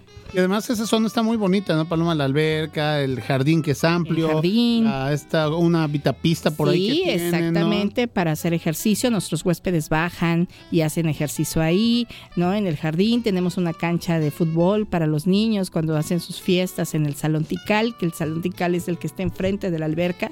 O sea, realmente eh, tú quieres hacer un evento en jardín, pues tienes el jardín, y tienes la alberca. O sea, ¿qué más puedes, no? En un, en un lugar dentro de Jalapa, ¿no? Dentro de Jalapa tienes esta opción. No te Además- tienes que salir. Claro, además que nos contaban que también tienen paquetes, que eso es muy interesante. Entonces es. ustedes pueden decir, bueno, a ver, a mí me interesa, ¿no? Rentar un local, un salón, el, salón a lo mejor que está en el, en el jardín. Quiero hacer uso de la alberca, pero además también quiero pedirles que nos surtan este los Claro, alimentos. los ¿no? Alimentos. ¿no? Muy bien. Y pues vaya, invitar a toda la, la sociedad jalapeña y a nuestros radioescuchas que yo sé que nos escuchan más allá del estado de Veracruz, Así ¿verdad? es, claro. Que, que vengan a Jalapa y se hospedan en este hotel hermoso que realmente nos ofrece mucho, mucho, mucho, mucho. Con un restaurante también, el restaurante Guapango, que tiene un desayuno buffet. Por favor, vayan a desayunar, a tomarse su cafecito. El pan que hacemos ahí sale de ahí, de los hornos del Hotel Gama, ¿no? O sea, no es un pan que nos traen Comprado. panadería. No, no, no, sale de ahí. Ahí lo hacemos, ahí tenemos excelentes panaderos. Y bueno, pues que se vayan a tomar un cafecito, un desayuno rico. Ya no nos tortugas. ¿no? Exactamente, exactamente. Deberíamos No salir de aquí y irnos a dar una vueltecilla. Claro Muy bien. sí, no. Paloma, No. te pedimos que nos des formas de contacto, redes sociales, como para que la gente que está escuchando pueda tener más información. Así es, en nuestro Facebook, que es el, el Facebook de Hotel Gama, ahí estamos nosotros, este, contestando siempre, ¿no? Siempre estamos en, en el chat de Facebook para cualquier pregunta, duda, comentario que tengan, este, de, para el, para, para, para acercarse a nosotros, ahí estamos, ¿no?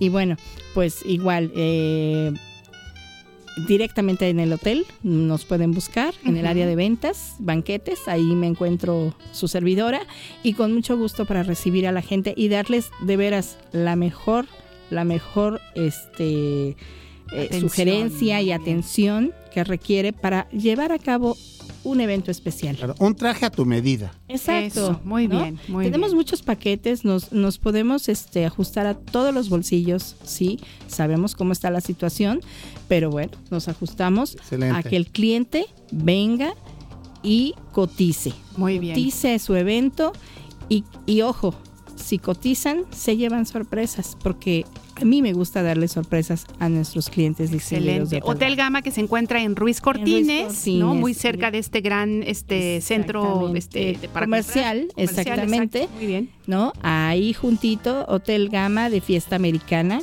Importante decirlo, que pertenece a Grupo Fiesta Americana. Y huéspedes que tengan eh, puntos, ¿no? Que les da Fiesta Americana, aquí también los pueden hacer válidos. y para que venga la gente y pues, oye, me hospedo aquí y pues no tengo ningún problema, ¿no? Pues casi nada. Perfecto. Perfecto, con eso, ¿No? con esa información bien, nos Paloma. quedamos. Paloma, muchas gracias. Estoy para servirles. Gracias a ustedes. Y por allá nos encontraremos para por lo, por lo menos un cafecito, desayunito, ¿no? sí, un sí, sí. desayunito. Pues hay que ir a desayunar bien rico al Muy buffet. bien, muchas gracias. Ándale, pues muchas gracias. Paloma Aguirre Fernández, ejecutiva ¿Cuándo de te del Hotel Gama. Adelante. ¿Cuándo te sientes con más capacidad de raciocinio? Más por la mañana. En un momento regresamos.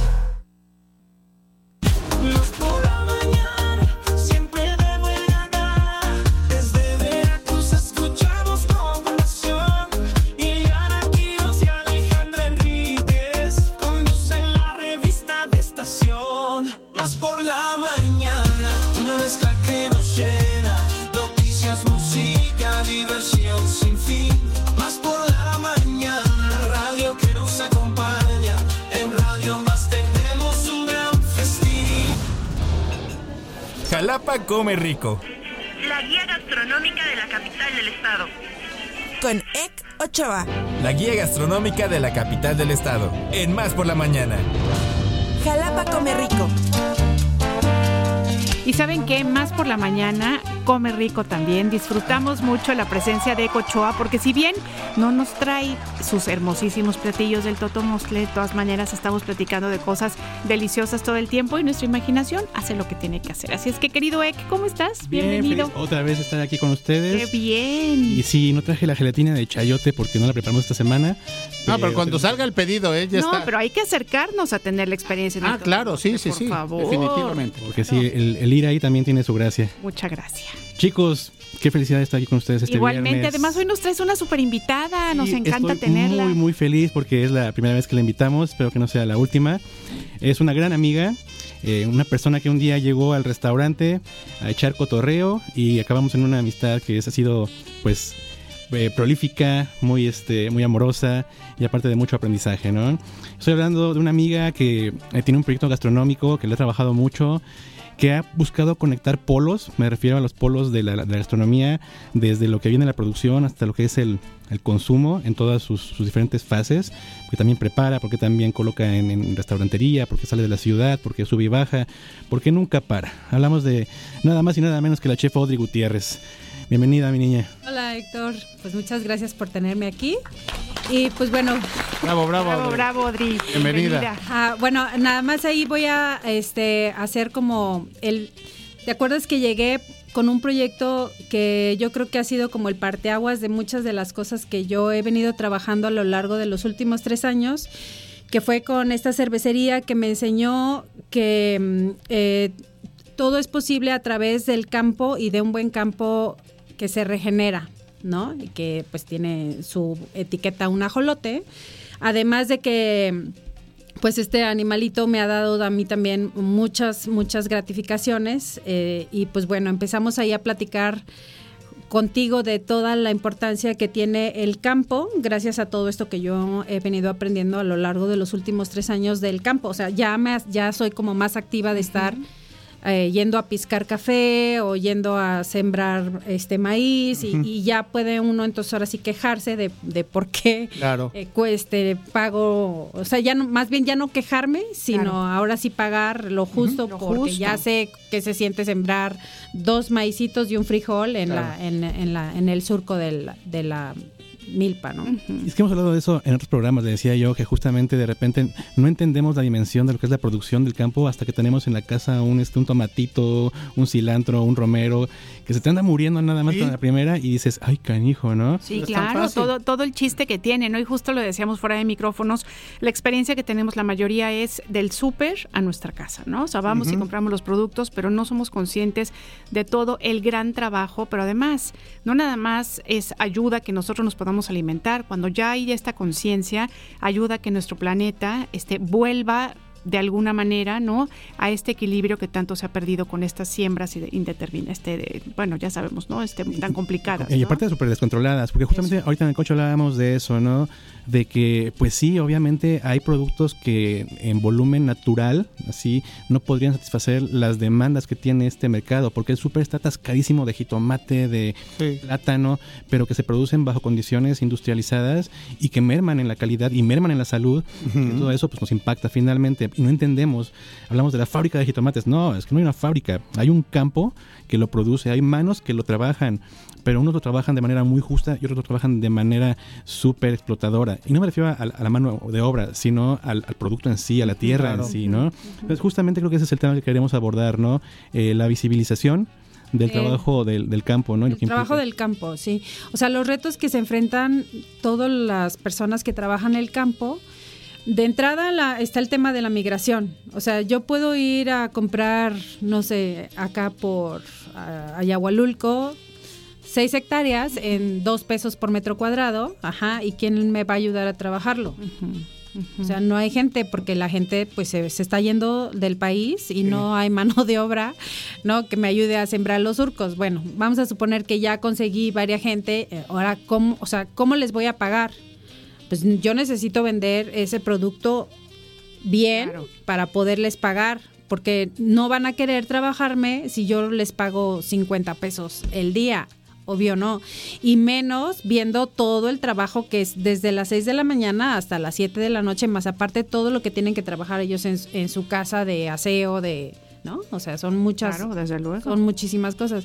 Y no se ve, todo eso no se ve cuando yo como comensal llego a un restaurante y me como un taco. O sea, no veo toda la magia que hay atrás de esa tortilla. Entonces, pues sí me veo como un poquito o yo solita me abanderé como de esta consigna, ¿no? De estar como haciendo la conciencia de la gente de que no se queje tanto de por los precios.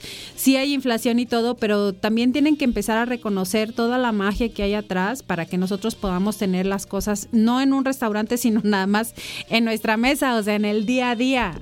O sea, hay que ver, ¿no? Y también como que seleccionar eh, qué nos estamos dando, qué información nos estamos este, proporcionando también en, en- a, a nivel nutricional, de dónde viene, hay que consumir un poquito más local, hay que visitar más este los los mercaditos estos con propuesta un poquito pues más orgánica, ¿no? Eh, o sea, hay como que tener conciencia. Y justamente hablando de esos temas de lo que decíamos de la inflación, de cómo ha impactado al costo de nuestra alimentación diaria y justo eso va en detrimento de la calidad de repente, ¿no? Absolutamente. Es bueno, pues vamos a economizar, pues sí, está más barata la carne en tal lugar, pues sí, pero ¿qué carne estás comiendo, no? Exacto. Entendemos siempre plenamente que no todos se tienen eh, las condiciones eh, económicas para mantener una alimentación a este nivel. Pero hay que entender también que, por ejemplo, el quelite, que el chayote, que hay un montón de productos que están a disposición de todo el público y que a veces se les quedan a las marchantas, ¿no? Entonces, y platicaba hace algunos días con algunos clientes de ahí del restaurante, decían, no, es que yo, pues de la zona de allá de Ánimas, Montemagno, no bajo al centro, porque pues, pues no, ahí tengo todo, tienes todo que, no, pues está el súper, están este, las plazas, está esto, lo otro, y dices, pues sí, pero hay un margen de productos que nunca te van a llegar si no sales tú de ese entorno. Y Sí, es- de esa zona de confort. Claro. Claro, ¿no? Y entonces tenemos esto, ¿no? Que dices, bueno, pues sí hay inflación, claro, pero también hay lugares donde el coyotaje está más duro. Es decir, el tema de que un proveedor le meta eh, tomate a, a un súper, al que tú me digas, hace que la cadena de suministros, el dinero no le llegue del todo al, al productor. ¿no? En cambio, si tenemos la posibilidad de recurrir y acudir a mercados locales, a produ- productores mm, semilocales de temporada, pues eso se nos eh, repercute en una mejor calidad de vida, en un mejor ingreso para los locales y en un producto más saludable para, Para nosotros. ¿no? nosotros, claro. Y es un tema que hemos hecho énfasis de mil maneras, ¿no? Pero por eso quería hoy que una persona que está verdaderamente encargada de estar yendo, subiendo y bajando, contabas de, de Maizaya. Maizaya es un gran proyecto, este se le ocurrió a Isa un día de eh, ella tiene su carrera de turismo, trabajaba súper bien en Baja California, no sé qué, y un día dijo, o sea, yo no sé qué estoy haciendo aquí, me voy a regresar a Yahualulco, ni siquiera son dueños de tierras, o sea, rentan la tierra de los terrenos a personas mismas de por ahí. Eh, y sé que ella, así como yo ando de abanderada, ella tam- también se autoabanderó eh, ser este, protectora del maíz criollo, Yo soy consumidora de su producto porque además es transformadora, o sea, lo desde que lo siembran hasta que lo vuelven nixtamal y luego masa, ¿no? Venden sus tortillitas y su masa. Entonces, pues ella me, me invitó a, a un día el año pasado a sembrar justamente, también además es biodinámico porque tienen como que ver a qué hora sale la luna eh, y ese día este, disponer la plegaria, eh, hacen una ofrenda en la milpa y ya desde ahí empieza toda la transformación, ¿no? Desde esta semillita, por favor, este danos una gran milpa, unos grandes elotes y tal. Entonces, hay mucha gente que creemos que esta información que bajan desde su deidad o desde que es además son prácticas que tenemos en Latinoamérica los este o sea ancestros hacían eso o sea teníamos varios dioses. Y desde ahí bajar esa información que después nos va a llegar a la mesa es más que la tortilla, bueno, para mí. O sea, yo, yo creo que coincido como con varias gente que a lo mejor ahorita nos esté escuchando, que nos escriban. Claro, claro. Que nos escriban si ellos creen en eso de, de- de cómo se dan ¿no? este, los alimentos, si ellos creen que hay deidades que bendicen este, las milpas o algo así, y es información que nos estamos dando, ¿no? Hay muchas este, como religiones o cosas que también creen en eso. Pero bueno, eh, es un gran proyecto y como el de ella, pues también está Risueño. el risueño, que eh, son cerdos de libre pastoreo, ¿no? Que también tienen como mucho cuidado a la hora de que van a sacrificar cada animal. Y pues bueno, también eso es con respeto darnos, ¿no? También algo que nos está nutriendo el cuerpo, etcétera, ¿no? O sea, sí hay varios proyectos como Audrey, cuéntanos Maisaya, ¿dónde la podemos encontrar para aquellas personas que estén interesadas? Pues en saber? redes sociales, arroba Maisaya, eh, eh, sus milpas están en Ayahualulco. Si nos quieren contactar para hacer un tour, ¿no? Está también el de Finca Coralillo, que me parece también un proyecto maravilloso porque ellos regeneraron como toda la tierra. Y la siembra, eh, hicieron como unas siembras este, de, de alguna manera en que un manantial que tenía 70 años que no bajaba, ahora regresó, ¿no? Entonces está también eso maravilloso. Excelente. Fíjate, Audrey, que aquí hemos tenido la oportunidad de platicar con, con EC y hemos defendido o estamos combatiendo el mal hábito del regateo, sobre todo con las con las marchantas, ¿no? Entonces, yo por eso amo a este personaje del escorpión dorado cuando en la Ciudad de México dice, "¿Cuánto es lo más?" No, o sea, los vendedores se quedan así que, ¿qué onda? No, o sea, ¿cuánto es lo más que me vendes tu producto? Porque siempre es cuánto es lo ¿Cuánto es menos. lo menos? Y échame el pilón. ¿No? Entonces, creo que es algo que también ahorita que, que tú nos estás hablando de tu proyecto, de proyectos ah, este, alternos que, que tienen esta buena causa, pues también, de, de- pues ya aprovechando el viaje, ¿no? También ya las pers- personas que tengan esta mala costumbre de, de, de regatear, pues que no lo hagan. Sí, o sea, que no lo hagan y que además valoren, porque Sí. las este las marchantas justamente, bueno, además de que son como mis maestras, porque siempre dicen, ¿y esto qué? ¿Y esto cómo se come? Y además te, te sueltan casi creo que toda la receta. Eh, son el intermediario justamente entre el agricultor y nuestra mesa. O sea, Claro. ellas son las que se encargan en de que, a ver, este, yo me lo voy a llevar y me de voy ahí a su nombre, ¿no? a- que- sí, ajá, ajá. Bueno, eso viene de- ya es otro tema, pero es la etimología. Pero eh, sí, o sea, las marchantas no, o sea, de ellas también deberían como de no aceptar eso el regateo o ponerse un hashtag de no al regateo o yo qué sé.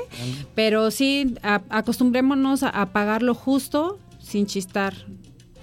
Estamos de acuerdo. Oigan, y cuéntenos sobre el proyecto Guajolota. La guajolota. La guajolota. La guajolota fue, bueno, me de- me- yo me dedico al diseño gastronómico. ¿Qué es el diseño gastronómico, Audrey? El diseño gastronómico es cuando eh, enfocado a un cliente se hace dependiendo de lo que tú le quieras transmitir al- a, tu, a tu invitado o a tus comensales. Haces un diseño de varios tiempos enfocados en lo que tú quieres traducir. Para, para mí es un, como un lenguaje. Ok. Entonces hago un diseño. Eh, hace dos años, para la cervecería justamente que con la que conocí a Héctor, eh, ellos me pidieron un diseño para el Día de la Candelaria y de, de ese diseño que era enfocado en lo que yo veía cuando iba a Ciudad de México, como el Popcatépetl, Teotihuacán, el Popo y tal. Entonces, en base a eso hice un diseño de cinco o seis tamales.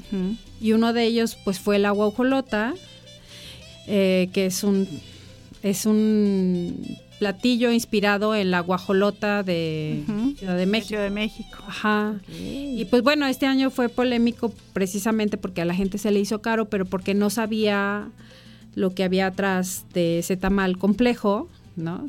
Que justamente pues es el tema de...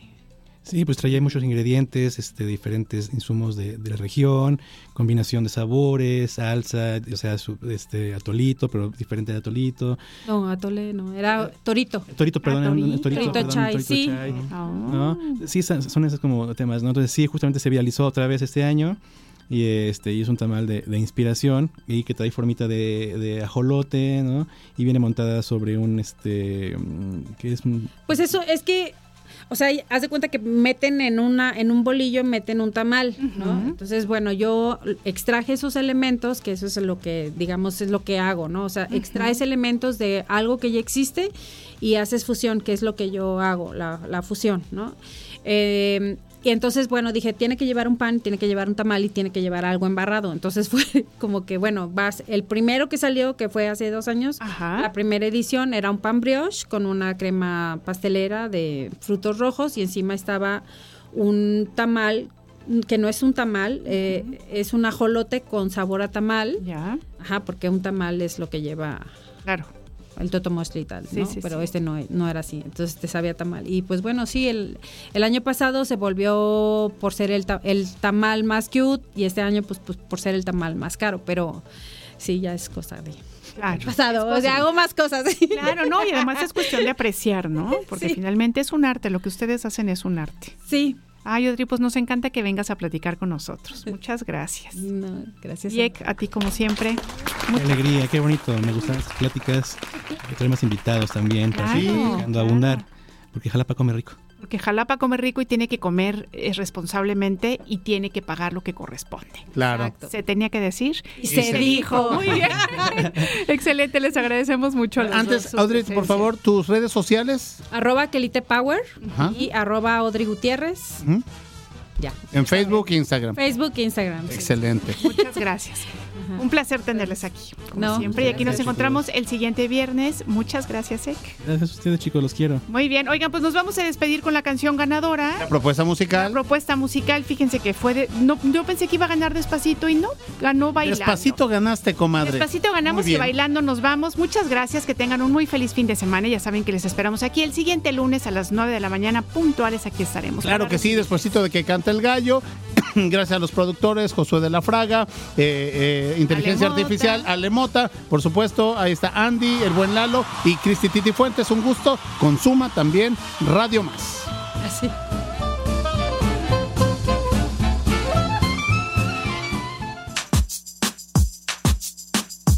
Más por la mañana. Enrique Iglesias.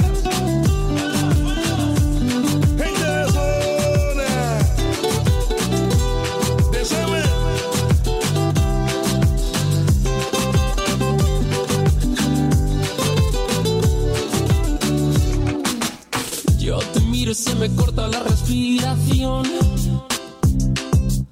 Cuando tú me miras se me sube el corazón. Me palpita lento el corazón. Y en un silencio tu mirada dice mil palabras.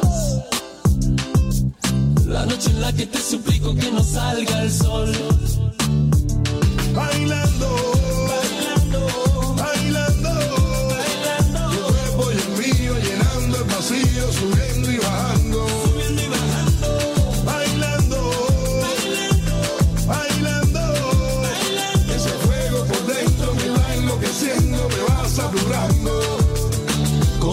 Con tu física